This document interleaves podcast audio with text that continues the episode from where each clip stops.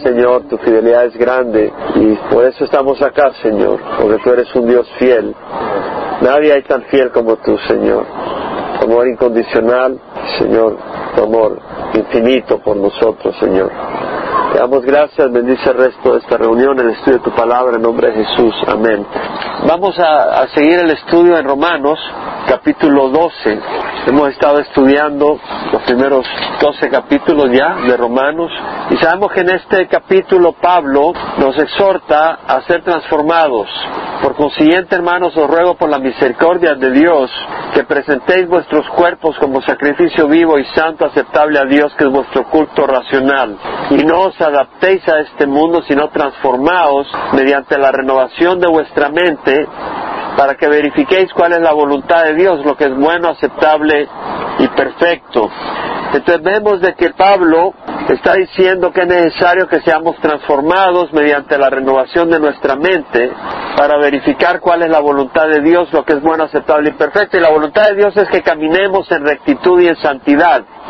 Y para poder caminar en rectitud y en santidad, una vida consagrada a Dios, necesitamos transformar nuestras mentes, renovar nuestras mentes, ser transformados como seres.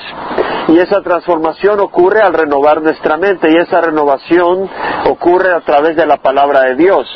Por eso estamos estudiando la palabra de Dios, para renovar nuestra mente, tener una nueva manera de pensar y de ver las cosas y de esa manera ser transformados como personas para vivir una vida consagrada, agradable a Dios. Ahora, ¿cómo se vive una vida consagrada en santidad? Una vida consagrada en santidad, Pablo nos la enseña en forma práctica. En Romanos 12, versículo 9 dice, el amor sea sin hipocresía, aborreciendo lo malo y aplicándoos a lo bueno.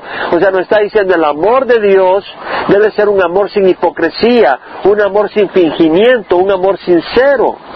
Porque en el mundo tenemos lo que se llama el amor de Hollywood, por ejemplo, donde es un amor sincero, es un amor egoísta, es un amor que no persevera, no es un amor que busca el bien del otro, sino simplemente la sensualidad y el placer sexual cuando ya no existe la atracción, borrón y cuenta nueva con otra persona. Ese no es el amor sincero. El amor sea sin hipocresía. Dentro de la iglesia nuestro amor sea sin hipocresía. En cualquier lugar sea un amor sincero. Un amor de Dios va a aborrecer lo malo. Un amor de Dios que no es, que es distinto a lo que el mundo llama amor, va a aborrecer lo malo. El amor tiene un odio, el odio a lo malo. Si tú amas a tu hijo, vas a odiar cualquier enfermedad que venga contra tu hijo, porque amas a tu hijo. El verdadero amor odia lo malo. Aborrece lo malo y aplicaos a lo bueno. El verdadero amor busca lo bueno. Si tú amas a alguien, vas a buscar lo bueno para esa persona. Entonces vemos que el amor sea sin hipocresía, aborreciendo lo malo y aplicándoos a lo bueno. Y luego Pablo dice, sea afectuosos unos a otros con amor fraternal, con honra daos preferencia unos a otros. Entonces dice, sea afectuosos, el afecto es tan importante ahora que estamos en la montaña. ¿Y cómo disfrutamos el afecto de unos con otros? La comida, el cariño, es una cosa preciosa sentir ese afecto fraternal en este mundo donde hay tanta soledad y todos nosotros que estamos en Estados Unidos hemos experimentado la soledad. ¿Quién de ustedes ha experimentado soledad acá? Aquí te experimentas una soledad profunda. Y entonces dice el Señor, no, sean afectuosos unos con otros con amor fraternal, es decir, un amor sincero, fraternal de hermanos, con honra daos preferencia unos a otros, es decir, no quiere decir que cuando tú des preferencia a otra persona, quiere decir de que tú vales más ante Dios que yo, quiere decir de que tú eres muy importante y así como Cristo nos vio importantes y dio su vida y vino a servirnos, nosotros ahora servimos a los demás, damos preferencia y Dios nos va a honrar un día por hacer eso. Dios no me va a amar menos, no me va a valorar menos porque yo dé la vida por mis hermanos, al contrario, me va a honrar por hacer eso. Entonces, el Pablo nos está diciendo, no pienses egoístamente, piensa en servir a otros, vive para servir a otros.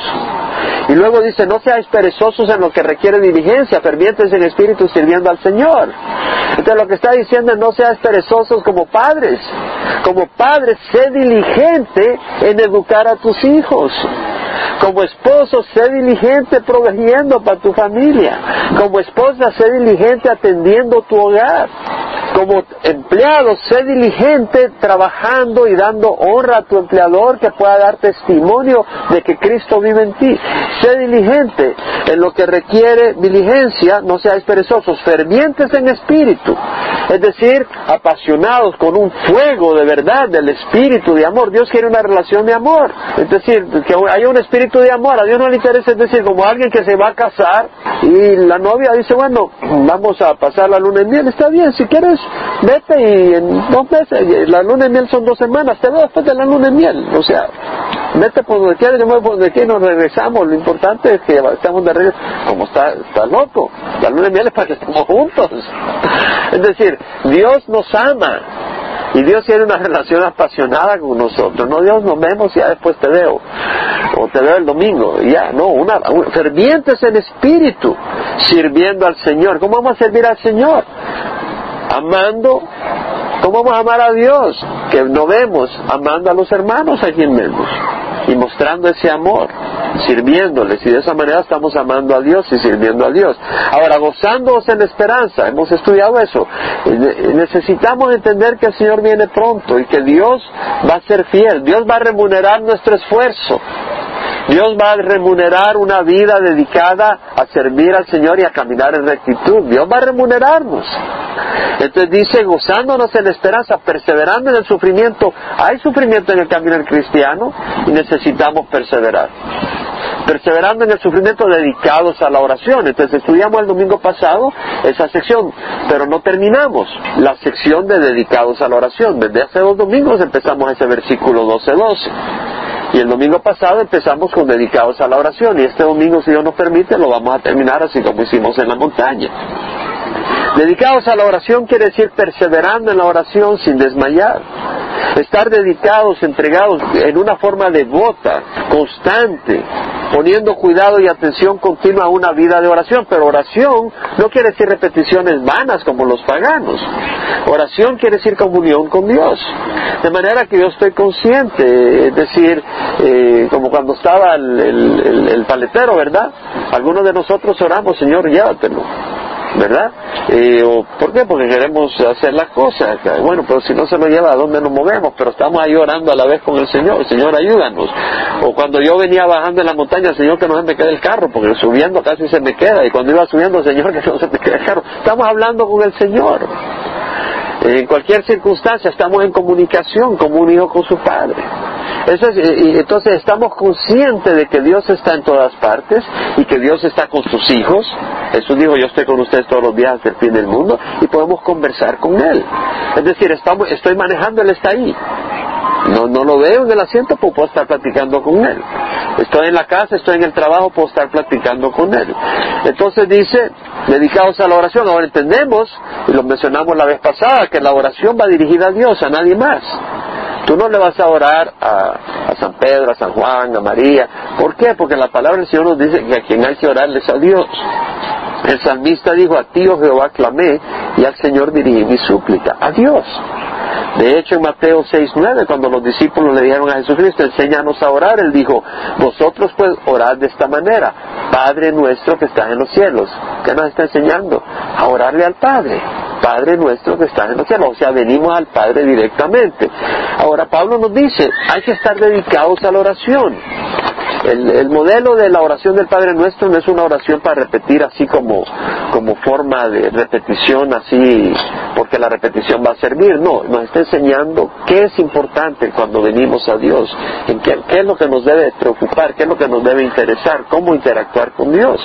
tenemos que entender que estamos en guerra. Y la oración es muy importante porque tenemos que tener comunicación con el comandante general, con nuestro comandante. Y necesitamos estar armados y necesitamos estar alimentados para poder sobrevivir batalla espiritual. Pedro dijo, sed de espíritu sobre, estad alerta, vuestro adversario, el diablo anda como león rugiente buscando a quien devorar. Tenemos un adversario, y lo mencionaba hoy en la mañana, lo mencioné el domingo pasado. Imagínate que el jefe de la policía de México sea el enemigo número uno tuyo estás en problemas, porque tiene un, buen batallón de policías que te pueden dar problemas. Y tenemos un enemigo superior, Satanás, y tiene un batallón de demonios que te quieren dar problemas. Y el Señor dice, sed de espíritu sobre, estad alerta, vuestro adversario, el diablo anda como león rugiente buscando a quien devorar. Lo dice claro. Pero el Señor nos dice, pues nosotros, los hijos de Dios, los que hemos recibido a Cristo, no estamos desarmados. Él dice, aunque andamos en la carne, no luchamos según la carne, porque las armas de nuestra contienda no son carnales, sino poderosas en Dios para destrucción y fortaleza. Entonces tenemos armas espirituales para defendernos y para atacar. O sea, viene el enemigo y nosotros contraatacamos. La oración es muy importante dentro de todo esto. Una de las cosas que quiero mencionar ahora, que no lo mencioné el domingo pasado, Dios no está buscando razones o excusas para no respondernos. Dios no está buscando razones o excusas para no responder nuestras peticiones. Al contrario, Dios quiere responder nuestras peticiones. Porque a veces pensamos que Dios como que no nos quiere responder. Se me hace que Dios ya hay una excusa para no responder lo que le estoy pidiendo. Tal vez no lo dices, pero como que ya pasa ese pensamiento. Primera de Pedro 3.12 dice, los ojos del Señor están sobre los justos y sus oídos atentos a sus oraciones. Dios está atento a las oraciones de los justos, pero el rostro del Señor está contra los que hacen el mal. Los ojos del Señor están sobre los justos y sus oídos atentos a sus oraciones. Los ojos del Señor están sobre los justos, es decir, los que han sido lavados con la sangre de Jesús, que han decidido seguir a Jesús. Esos somos los justos. No los perfectos, porque el perfecto solo es Cristo los que estamos justificados por la sangre de Jesús. Dice, los ojos del Señor están sobre los justos y sus oídos atentos a sus oraciones, pero el rostro del Señor está contra los que hacen el mal. Es decir, si yo estoy haciendo el mal, el Señor no me va a escuchar mi oración. Bueno, lo leemos en Isaías. En Isaías 59 dice la palabra del Señor, he aquí, no se ha cortado la mano del Señor para salvar, ni se ha endurecido su oído para oír. No se ha cortado la mano del Señor para salvar, ni se ha endurecido su oído para oír, pero vuestras iniquidades han hecho separación entre vosotros y vuestro Dios, y vuestros pecados le han hecho esconder su rostro de vosotros para no escucharos. Entonces, la iniquidad, el pecado, la rebeldía va a separarnos de Dios y Dios no va a escuchar nuestras oraciones. Por eso estamos hablando de que los que hemos sido justificados por la sangre de Jesucristo es otra historia. Aquí Isaías está hablando de aquel que se ha rebelado contra el Señor, que no está buscando obedecer al Señor, que no se ha humillado a caminar en obediencia al Señor. En el Salmo 103 nos dice el salmista, en el versículo 11, como están de alto los cielos sobre la tierra, así es de grande su misericordia para los que le temen. Como está de lejos el oriente del occidente, así alejó de nosotros nuestras transgresiones. Como un padre se compadece de sus hijos, así se compadece Jehová de los que le temen. Entonces vemos la diferencia del que está en rebelión, el que se ha rebelado contra el Señor, el que no quiere obedecer al Señor. Entonces bueno, yo no me he rebelado contra el Señor. Sí, si tú no has venido a Jesús, si tú no estás siguiendo a Jesús, tú te has rebelado contra el Señor. Y tenemos que entender que el Señor no acepta término medio. El que no está conmigo, dijo Jesús, está contra mí. El que no está con Jesús está contra él. Jesús dijo, bueno, eh, tú estás tibio, ojalá fueras frío caliente, pero porque eres tibio, estoy por vomitarte en mi boca. Entonces el justo es aquel que le ha entregado su corazón al Señor aunque sea imperfecto. Ahora vemos acá para ese justo lo que dice la palabra, como están de alto los cielos sobre la tierra, así es de grande su misericordia para los que le temen, es decir, para los que lo reconocen como un Dios poderoso, digno de honrar, digno de amor, digno de obedecer. Como está de lejos el oriente del occidente, así alejó de nosotros nuestras transgresiones. Dios no viene a encararnos, no viene a afrontarnos con nuestras transgresiones si ya están cubiertas por la sangre de Jesús. Muy importante. Entonces, Dios no está buscando razones o excusas para no respondernos, porque ya quedamos claro que somos justos por la sangre de Jesús. Dios quiere responder nuestras oraciones. Santiago 1, 5 al 8 dice Santiago, si alguno de vosotros se le falta sabiduría, que le pida a Dios, el cual da a todos abundantemente y sin reproche, y le será dada. Si alguno se le falta de sabiduría, que la pida a Dios, el cual da a todos abundantemente y sin reproche. Vea bien lo que dice, si alguno de vosotros se le falta de sabiduría, que la pida a Dios, el cual da a todos abundantemente y sin reproche, es decir, Dios no está buscando reprochar. Dios no está buscando decir, no, no te voy a dar sabiduría porque tú eh, te molestaste, te enojaste, aquí perdiste la paciencia. No, si tú estás con un corazón humilde buscando servir a Dios, necesitas sabiduría, Dios te la quiere dar, el cual da todos abundantemente y sin reproche le será dada, pero que pida con fe sin dudar, porque el que dude es semejante a la ola del mar, impulsada por el viento echada de una parte a otra. No piense esa persona, no piense ese hombre que recibirá cosa alguna del Señor, siendo un hombre de doble ánimo, inestable en todos sus caminos. Lo que está diciendo el Señor es, si vas a pedirme algo, como un hijo que va a pedir a su papá, papá quiero pan, quiero leche, pues tú sabes que el papá te va a dar pan y leche. No vas a decir, bueno, papá, eh, necesito pan y leche, pues no sé si pedirte porque no sé si me vas a dar pan o leche. Eso es ofender a Dios. Nuestro Dios nos quiere dar cosas buenas. El pensar que Él no nos va a dar lo que necesitemos es una ofensa a Dios. Si tenemos una necesidad, vengamos con fe y digámosle, papá, necesito esto, confiando que nos lo va a dar. Amén. Tenemos que confiar que lo va a dar. Si es una necesidad, el Señor ha prometido suplir nuestras necesidades. Él dijo, ¿a qué hombre hay entre vosotros que si su hijo le pide pan le dará una piedra? O si le pide un pescado le dará una serpiente? Y si vosotros siendo malos sabéis dar buenas dádivas a vuestros hijos, ¿cuánto más vuestro Padre Celestial dará buenas cosas a los que le piden? El Señor nos está diciendo, yo les voy a dar cosas buenas. Él no está diciendo, duden de mí. Él está diciendo, pidan, porque yo les voy a dar cosas buenas. Dios es bueno, si no nos concede algo, no quiere decir que no nos esté escuchando. Y no quiere decir que no nos está respondiendo. Si un niño de tres años le pide a su papá un cuchillo, y el papá no le da el cuchillo, no quiere decir que, el papá no le esté escuchando. Tampoco quiere decir que el papá no le está respondiendo. El papá le está escuchando y le está respondiendo y la respuesta es no porque te vas a cortar. Entonces muchas veces nosotros pedimos algo y la respuesta del Señor es no nos da eso. Y la respuesta es no porque no nos conviene. O porque Él tiene algo mejor después. O porque no es el tiempo oportuno. Pero Dios siempre nos escucha, siempre escucha a sus hijos y siempre responde a sus hijos. Y la respuesta puede ser, no es en este momento. No lo vamos a oír audiblemente, pero si no vemos que responde en este momento, no es que no está respondiendo, es que no nos está dando eso en este momento. La respuesta es, es para más tarde. O no te lo voy a dar porque tengo algo mejor, o no te lo voy a dar porque no te conviene. El problema es que cuando Dios no nos concede algo que le estamos pidiendo en el momento que lo queremos, muchas veces nos desanimamos y dejamos de pedir al Señor. Decimos, ¿para qué le voy a pedir al Señor si le pido y no me contesta? Si le pido y no me está escuchando, sí te está escuchando, sí te está respondiendo, pero Él sabe lo que es mejor. Entonces, borrón y cuenta nueva, pídele otra cosa si hay otras áreas donde tienes necesidad, que tal vez en otra necesidad sí te va a responder de la manera que tú le estás pidiendo. Y en aquella necesidad la respuesta es tal vez no, y tú al seguirle pidiendo te vas a dar cuenta, de veras que no me lo está dando.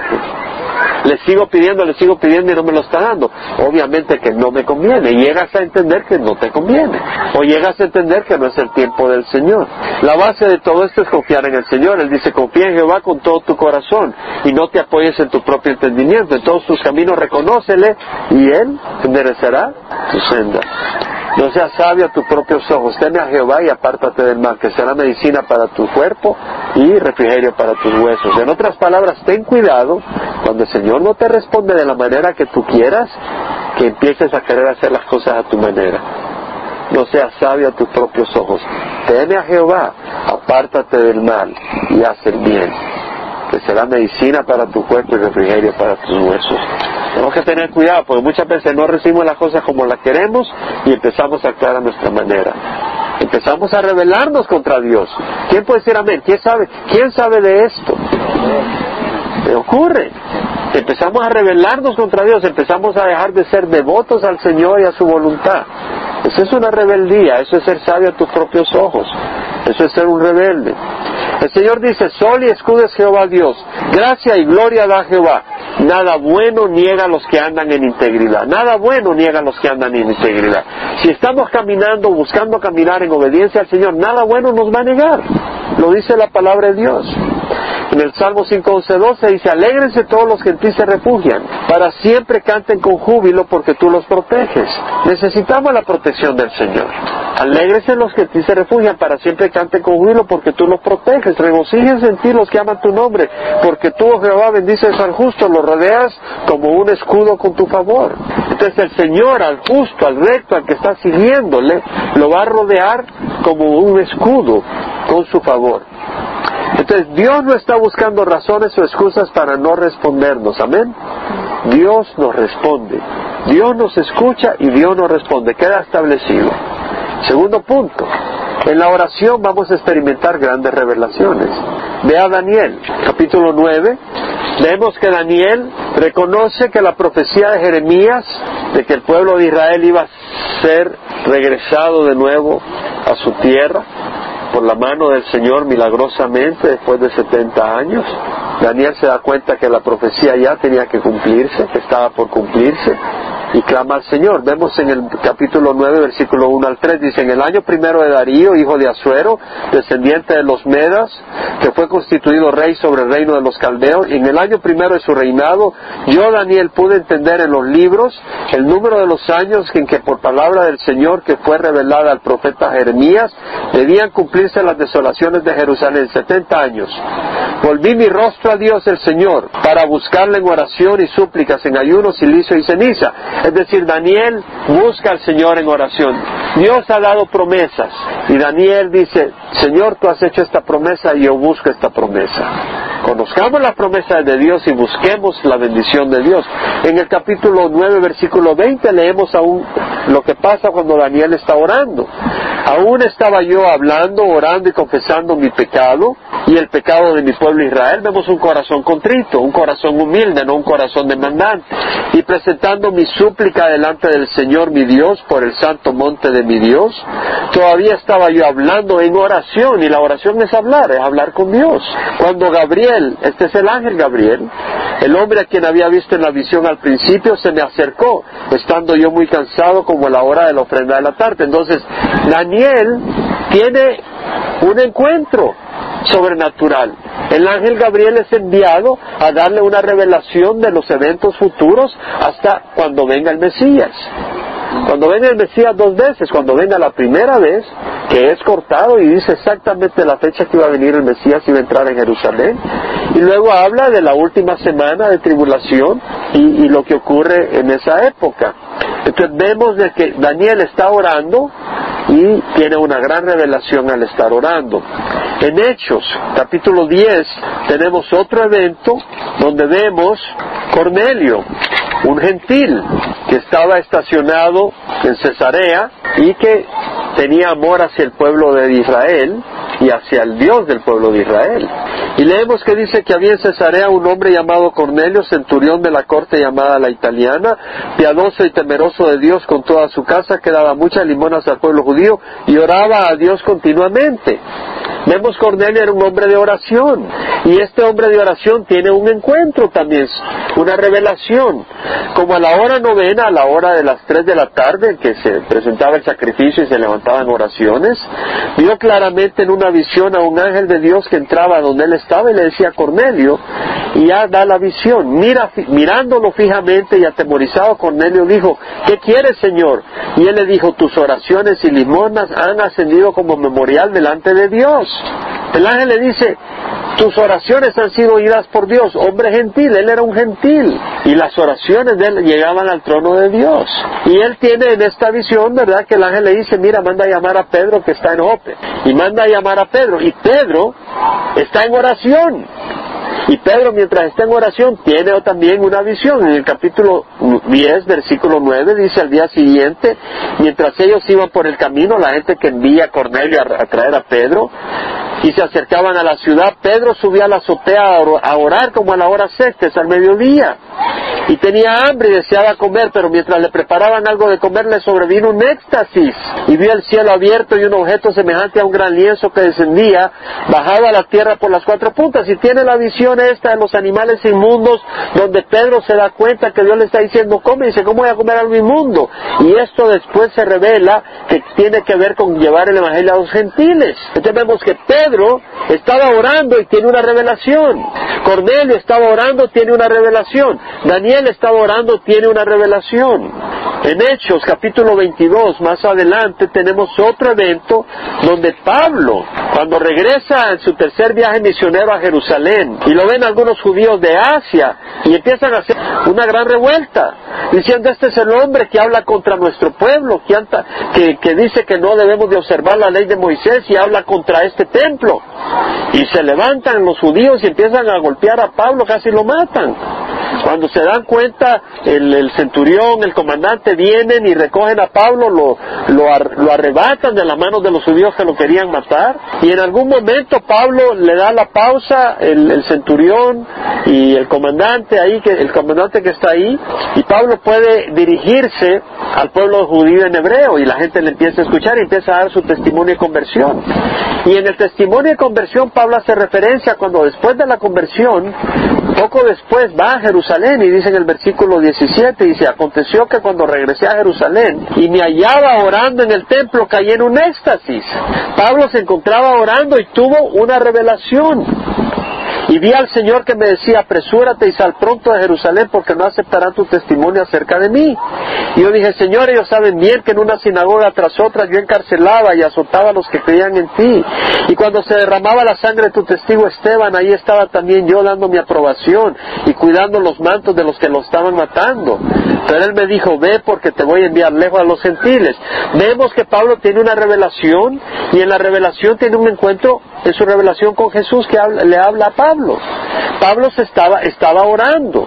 Y hoy en la mañana yo compartía que cuando yo he orado he tenido situaciones donde he tenido revelación. Ya nosotros no vamos a tener revelaciones de nuevas doctrinas, porque la doctrina, el canon de la escritura ya se cerró. Pero podemos tener revelaciones de los planes de Dios en nuestras vidas. Yo recuerdo, compartía, por ejemplo, cuando estaba acá que venimos a California, Estamos en digo, Señor, ¿a dónde nos quieres?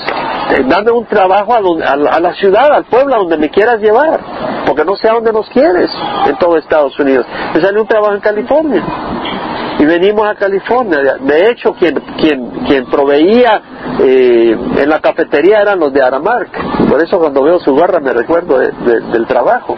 En esa compañía eh, empezamos a trabajar, pero el primer domingo fuimos a Fullerton, a la iglesia evangélica de Free Evangelical Church de Fullerton, donde estaba Chuck Swindoll, un excelente pastor, excelente iglesia. Miles de miembros ahí. Y el primer domingo me dicen, bueno, ¿y por qué viene hasta acá? Porque nos habíamos ido a vivir allá, hermano. ¿Por qué no viene hasta acá? Si, si hay una iglesia muy buena cerca donde vive, ¿cuál es el nombre? Le digo, bueno, se me olvidó, me dice. Yo me quedé sorprendido. Pero el tercer domingo estábamos en la iglesia ahí y yo ya sabía en el espíritu que ahí no nos quería Dios, aunque es una iglesia muy linda. Y el pastor, un gran pastor, de hecho, a la hora, el, presidente del Dallas Theological Seminary, Chuck Swindoll, excelente hombre, gran doctrina, gran, muy reconocido. Pero sabía que el Señor no nos quería ir. Le digo, Señor, ¿a dónde nos quiere? Yo estaba orando en silencio mientras Swindoll estaba predicando. Pero yo por adentro, Señor, no nos quiere acá. ¿A dónde nos quieres? Y me tocan el hombro y me dan un papelito. Decía Calvary Chapel Costa Mesa. La mujer que habíamos visto tres domingos antes, que me había dicho, ¿por qué vienen hasta acá? En ese momento ella estaba sentada un par de bancas detrás. Habían dos servicios cada domingo. Habían miles en cada servicio. Y casualmente estaba sentada dos bancas atrás. Se acuerda de la conversación, me mandó un papelito mientras ella no sabía que yo estaba orando por eso. Y cuando fuimos a esa iglesia yo pude tener la confirmación del Espíritu que ahí nos quería el Señor. Pero vemos como en oración el Señor revela su voluntad. Recuerdo en otra ocasión, yo estaba en mi casa, recién venido al Señor, 1984-85 era como las 10 de la noche, nunca se me olvida, yo orando con gran pasión, Señor, eh, había unas situaciones muy complicadas, muy difíciles, digo, Señor, esto es bien difícil, pero no importa, Señor, si yo voy a estar contigo toda la eternidad, no importa. Y le decía al Señor, Señor, pero muéstrame, dime que voy a estar contigo toda la eternidad, porque ese es el consuelo que quiero a mi corazón ahora. Y se lo estaba diciendo al Señor rogándole, y sabía que el Señor me iba a responder. No me iba a responder audiblemente, no me iba a responder con luces, no me iba a llamar por teléfono. Sabía que me iba a responder, sin embargo. No sabía cómo. Y mientras estaba orando, abro mi Biblia. Y mi Biblia, yo tenía la Biblia en inglés, la New International Version. Y abriéndola me cae donde está Salmo 23.6. Surely goodness and love will follow me all the days of my life and I will dwell in the house of the Lord forever. Verdaderamente el bien y la misericordia me acompañarán todos los días de mi vida y habitaré en la casa de Jehová para siempre. O sea, Dios me reveló, le habló en ese momento. Yo le decía, Señor, dímelo. Y el día siguiente estábamos oyendo la radio cristiana de allá en Carolina del Sur. Y en la radio cristiana dan un versículo, Salmo 23, 6 y estaba abriendo una carta ese mismo día y abriendo esa carta en el encabezado de esa carta, que era de Brent Hope, que era un amigo mío que estaba en África de, misionero, en el encabezado, cada mes ponía en el encabezado un versículo, en el encabezado tenía el Salmo 23, todo ese día. Yo dije, Señor, y yo me llené de gozo. Era cuando Dios estaba despertando en mí el conocimiento de una relación con Él muy maravillosa. Estaba preparándome el Señor para su llamado. O sea, me estaba llenando de un fuego por Él, de entender una relación personal con Él. Porque tú no puedes dar de lo que no tienes. Tienes que estar motivado porque tienes, si no tienes eso es artificial. Pero lo que estoy diciendo es, en la oración experimentamos revelaciones. En estas dos semanas hemos experimentado revelaciones, yo los he compartido. He estado leyendo un libro de los musulmanes y, cómo Dios se está revelando a través de sueños y visiones y están viendo a Jesús y están eh, viniendo a, saber que Jesús es más que el profeta que dice el Corán y entonces están interactuando y están llegando a recibir a Jesús como Señor y Salvador de ellos y están dando su vida a muchos de ellos pero están viniendo al Señor, es algo maravilloso. Entonces, yo al leer todo eso decía, Señor, dame un sueño, quiero, quiero verte en un sueño, quiero tener visiones contigo. Y le decía eso, y en esa semana siguiente, después de haber orado eso, bueno, esa, creo que esa noche o la siguiente noche tuve un sueño. Y en ese sueño me vi, pero yo no me vi a mí, pero estaba yo allí y vi personas musulmanas creo que eran mujeres. No recuerdo los detalles del vestido, pero se miraban preciosas, no en el sentido de, un hombre mirando a una mujer sensualmente, sino que la veía como personas lindas. ¿Sí me explico? Con un corazón de, Dios. La veía como gente linda y apareció en mí un amor por ellas, por esas personas, por los musulmanes. Entonces lo que Dios hizo para mí, Él me respondió a la oración de otra manera, de acuerdo a su voluntad. Su voluntad era que entendiera que Él ama a los musulmanes y me puso a mí amor para ellos. ¿Sí me entiendes? O sea, Dios te revela. Y pero, y luego pasó otra cosa. Vinieron a mí como dos, tres personas para decirme que habían tenido sueños y experiencias con demonios. Y Señor, pero yo te dije que tenía, quería, quería soñar con, Jesús y manda a esas personas que me cuenten que ellos han tenido experiencia con demonios. Y el Señor me dio este entendimiento de por qué estaba haciendo eso. Y el entendimiento que me dio fue el siguiente. Los maometanos, los que siguen el Islam, los que siguen a Mahoma, ellos no tienen acceso a, la palabra de Dios porque se les prohíbe la Biblia, se les prohíbe el cristianismo en esos países. Entonces Dios está entrando a través de sueños y visiones. Pero en el mundo occidental se ha predicado el Evangelio en muchos lugares. ¿Y qué está ocurriendo? ¿Qué está ocurriendo en nuestros ambientes? La gente se ha olvidado que hay un demonio, que hay diablo, que hay demonios que están llevando a la gente a la destrucción y al infierno eterno. Se muere fulano, se murió fulano. No, si ese fulano no conoce a Jesucristo, se va al infierno. Estamos trabajando. Yo tengo al Señor, gloria a Dios. Pero sabes que a los que no tienen al Señor se están condenando. Si lo sabes, tú no puedes estar tranquilo. Tú vas a hacer algo.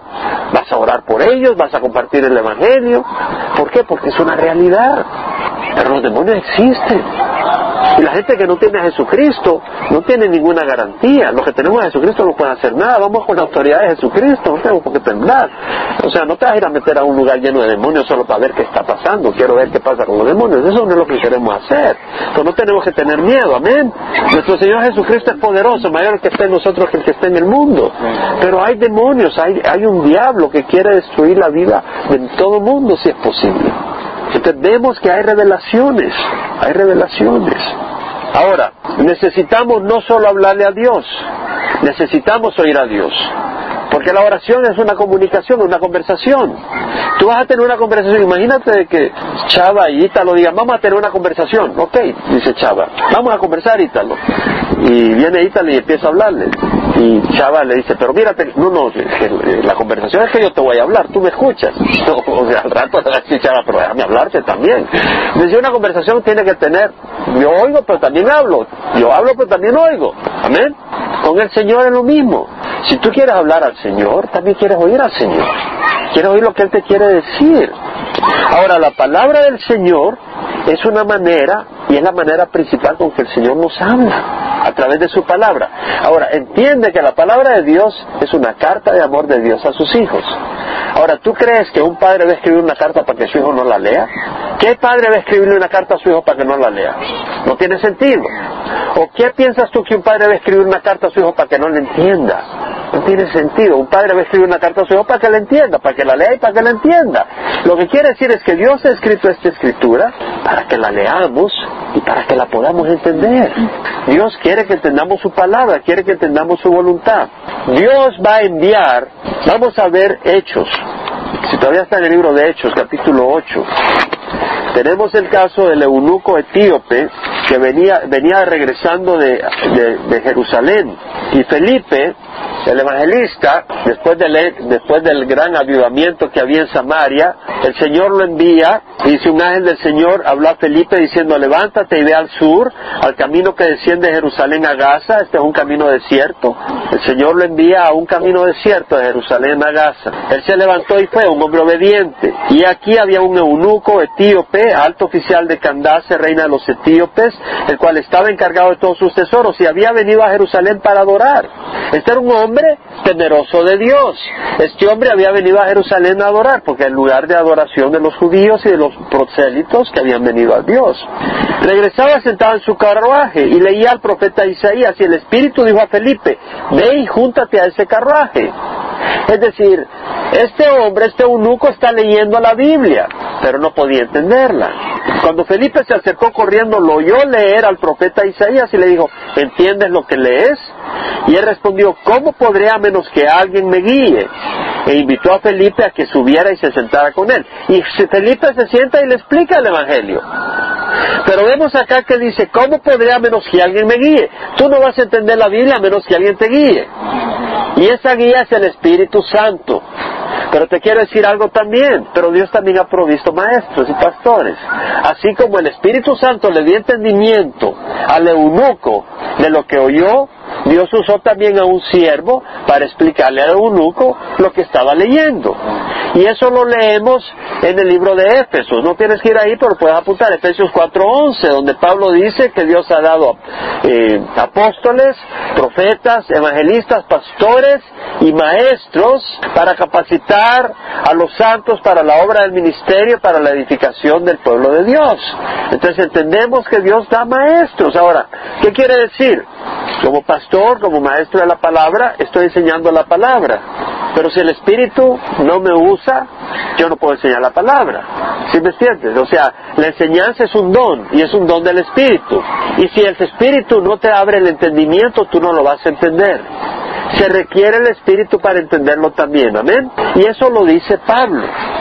Pablo dice, el hombre natural no acepta las cosas del Espíritu de Dios, porque para él son necedad y no las puede entender porque se disciernen espiritualmente. Y cuando dice se disciernen espiritualmente no quiere decir que la vas a discernir simplemente con tu espíritu, se, se discierne por el Espíritu Santo. El Señor Jesucristo dijo es necesario que yo me vaya, si yo no me voy, no puedo enviarles el Espíritu Santo al Consolador, pero cuando Él venga el Espíritu de verdad, Él los guiará a toda verdad. Entonces está hablando del Espíritu Santo, amén. Necesitamos entonces en la conversación, en la oración con Dios, hablar con Dios como un hijo a su padre, pero oírle a través de la palabra de Dios. Ahora, otro aspecto en la oración, porque dice dedicados a la oración, tenemos que orar unos con otros. Tú dices, bueno, yo puedo orar yo sola, yo puedo orar yo solo. Claro que sí, pero también Dios quiere que oremos juntos. Y eso lo leemos en Mateo 18, 19, 20. Si dos de vosotros se ponen de acuerdo sobre cualquier cosa que pidan aquí en la tierra, les será hecho por mi Padre que esté en los cielos. Porque donde están dos o tres reunidos en mi nombre, ahí yo estoy en medio de ellos. Mira lo que está diciendo. Si, si dos de vosotros se ponen de acuerdo, ¿qué está diciendo el Señor? Yo quiero que dentro del pueblo de Dios se unan juntos a orar. ¿Por qué? cuestión de Dios. Dios quiere la unidad, Dios quiere un cuerpo. No quiere que cada uno viva individualmente como que, como si, como que si no tiene hermanos. Es como un padre y una madre que quiere tener hijos. Pues no quiere que los cada uno viva por su cuenta ahí. Niños de 8, 9, 10, 12 años, cada uno separado, jamás están juntos. Eso le dolería mucho a, uno, a una familia. Pero si sus hijos juegan juntos, qué bonito. Si sus hijos se ponen de acuerdo y vienen a pedirle, papá, queremos esto, y están de acuerdo, en vez de que uno dice esto y el otro el otro, dice, qué bonito. Y así quiere el Señor que tengamos esa armonía, esa unidad. Dice, si los de vosotros se ponen de acuerdo sobre cualquier cosa que pidáis aquí en la tierra, os será hecho por el Padre que está en los cielos. Vamos a orar juntos por peticiones. Hemos orado. Entendemos acá. Ahora mira también que dice, porque donde están dos o tres reunidos en mi nombre, ya estoy en medio de ellos. Mira este versículo, qué interesante lo que nos está revelando además, porque la palabra de Dios es muy rica. Dice, cuando dos se ponen, se pongan de acuerdo sobre cualquier cosa que pidan aquí en la tierra, les será hecho por mi Padre. ¿Quién es el que va a hacer la obra? El Padre. Pero luego dice, porque donde están dos o tres reunidos en mi nombre, yo estoy en medio de ellos. Porque está dando la razón. ¿Por qué? Porque Jesús está en medio de ellos. ¿Qué está diciendo? Tu oración va a llegar al Padre a través de quién? De Jesús. Jesús es el único mediador entre Dios y los hombres. ¿Te das cuenta? Es decir, estas doctrinas abundan en toda la Escritura. Si tú quieres pedir, pídele al Padre.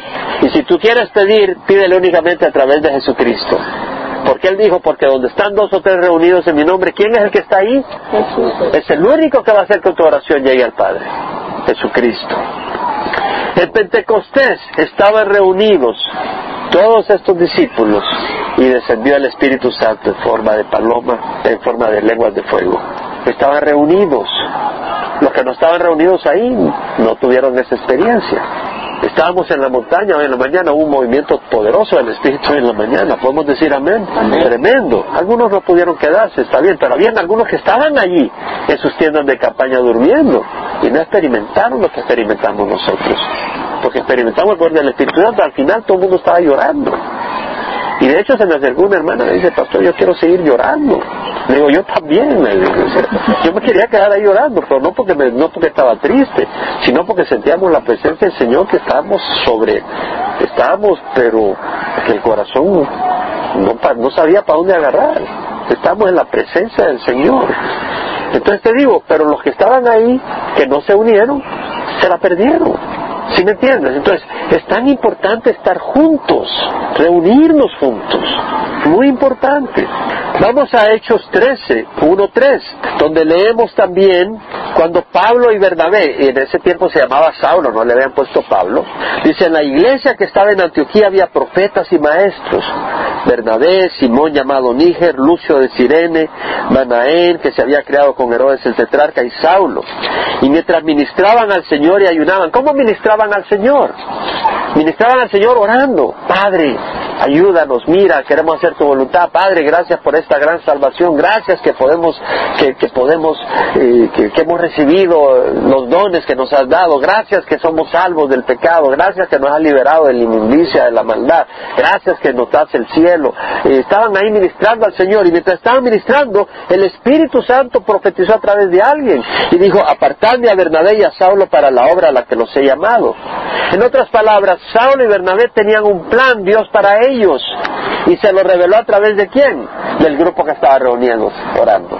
Entonces nosotros cuando estamos orando los martes o los miércoles y realmente oramos el- esta, esta reunión allá en la montaña oramos por mover del Espíritu Santo. Y estamos orando por mover del Espíritu Santo. El mensaje es el mismo. Y el Espíritu está aquí también no creas. Pero habíamos orado por un derramamiento del Espíritu y lo sentimos al final de la reunión. Dios es tan fiel Dios es tan fiel hermanos hay que buscar al Señor hay que buscar, yo venía bajando, venía bajando la montaña, ¿verdad? Y le decía, Señor, te quiero, quiero más. Yo le estaba pidiendo por más al Señor. ¿Por qué? Porque es precioso el Señor. Es hermoso estar en la presencia del Señor. Imagínate cuando venga el Señor y estemos ahí en su presencia, olvídate, te quedas ahí, santo, santo hasta el Señor. No sales de ahí disco rayado. Es como cuando estás viendo una salida de sol, una puesta de sol, y dices, qué maravilla, qué maravilla, qué maravilla. Y ahí dices, Señor, Señor, Señor, no paras. Estás feliz en su presencia. Amén. Entonces vemos que necesitamos orar con otros. Y ahora, muy importante, necesitamos orar por otros. Necesitamos orar por otros. Mira lo que dice la palabra, porque una vida egoísta no, no agrada al Señor, ¿verdad? ¿Verdad? Y, de hecho, cuando vinieron los fariseos, porque se dieron cuenta que los saduceos habían dejado, el Señor había dejado avergonzado a los saduceos, entonces vinieron los fariseos y uno de ellos, el maestro de la ley, se, para probar, el Señor le dijo, maestro, eh, ¿cuál es el gran mandamiento de la ley? Y el Señor le contestó, amarás al Señor tu Dios con todo tu corazón, con toda tu alma, con toda tu mente, es el grande y primer mandamiento. Y el segundo es semejante a este, amarás a tu prójimo como a ti mismo. De esto depende la ley y los profetas, es decir, ama a Dios y ama a tu prójimo como a ti mismo. Entonces, si uno está diciendo, entonces, no tiene sentido que digamos, yo amo a mi prójimo, cuando lo único que dice, Señor, ayúdame a mí, ayúdame con mi trabajo, y el vecino está muriendo, que se muera. Eh, señor, mira, y, y, el hermano está sin trabajo, ay, pues que quede sin trabajo, pero que no me moleste. Y eso no es amar al prójimo, ¿no? Amar al prójimo es preocuparnos por él y empezar a orar por ellos, orar por la salvación de ellos. Oswald Chambers dijo lo siguiente sobre la, oración intercesora. La intercesión bendice la vida de aquellos por quienes uno intercede. Y tú dices, ¿a mí qué? Pues a mí qué me interesa bendecir al vecino. De nuevo, ese no es el corazón del cristiano. La intercesión bendice la vida de aquellos por quienes uno intercede. Qué bonito. Que sabemos que si yo voy a orar por Jaime, Dios va a bendecir a Jaime. Qué bueno, ¿verdad?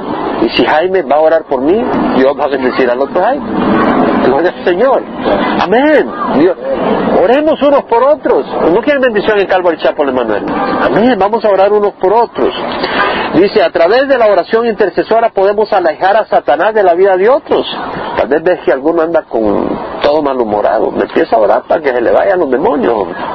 Amén. Empezamos a orar unos por otros. Y dice, y permitir que el Espíritu Santo trabaje en ellos. El Espíritu Santo revela qué está mal en otros. Muchas veces nos revela. Ustedes ya saben algunos de mis defectos. Yo me sé algunos de los suyos. No vamos a hablar sobre esto acá. Pero el Señor cuando nos revela eso no es para que diga, ja, ya viste el defecto del pastor.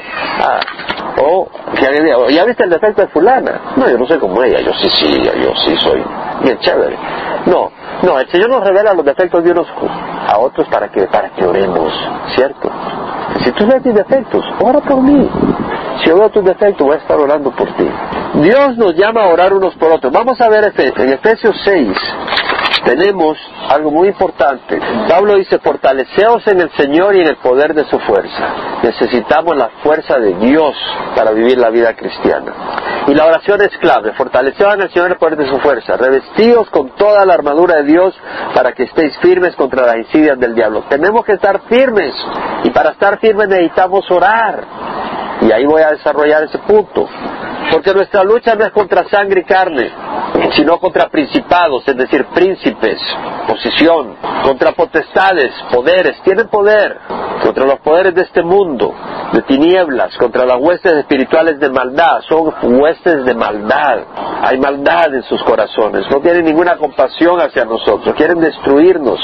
Por tanto, tomad toda la armadura de Dios para que podáis resistir en el día malo y habiéndolo hecho todo estar firmes. Algunos están pasando el día malo ahora. Amén. Algunos están pasando por tiempos muy difíciles. Entonces vemos acá que Pablo dice, toma toda la armadura de Dios. dice, está pues firme, ceñida vuestra cintura con la verdad.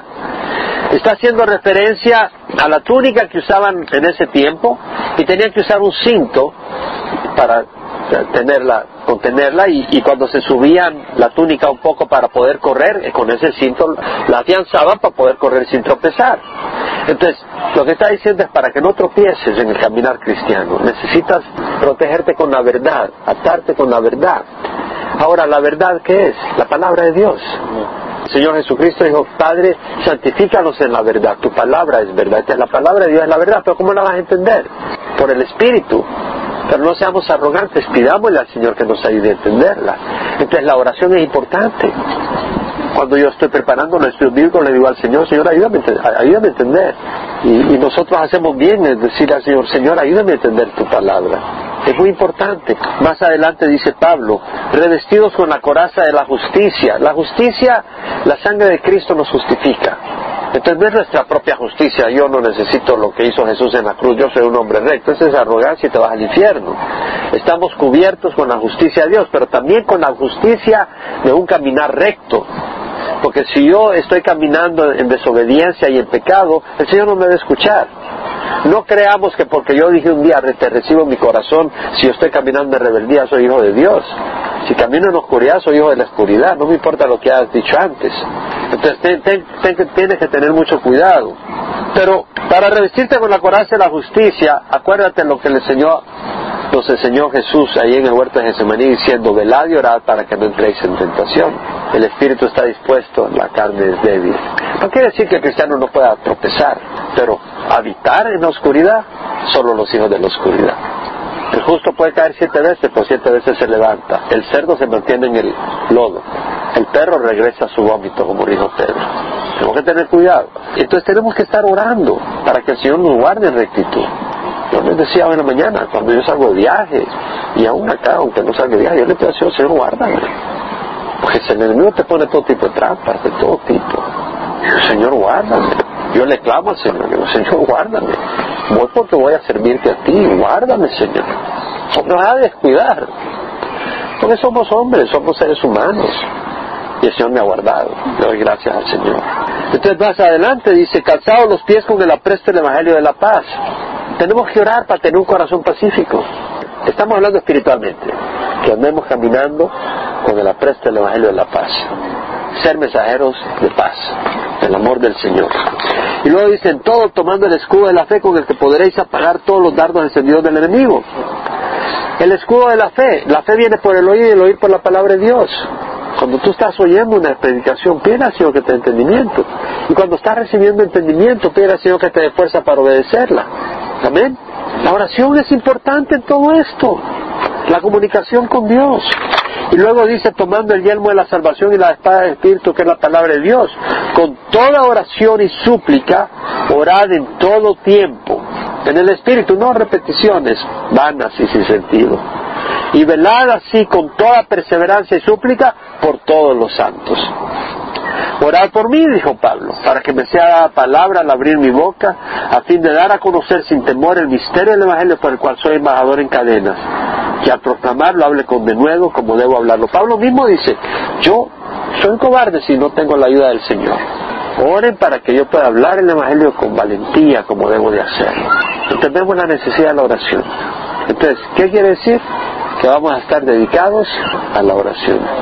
Vamos a orar todo el tiempo. Es decir, estar en comunicación con el Dios todo el tiempo.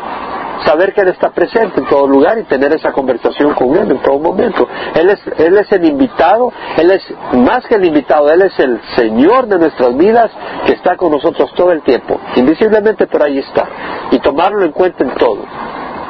Eso es estar orando. Eso es estar dedicados a la oración.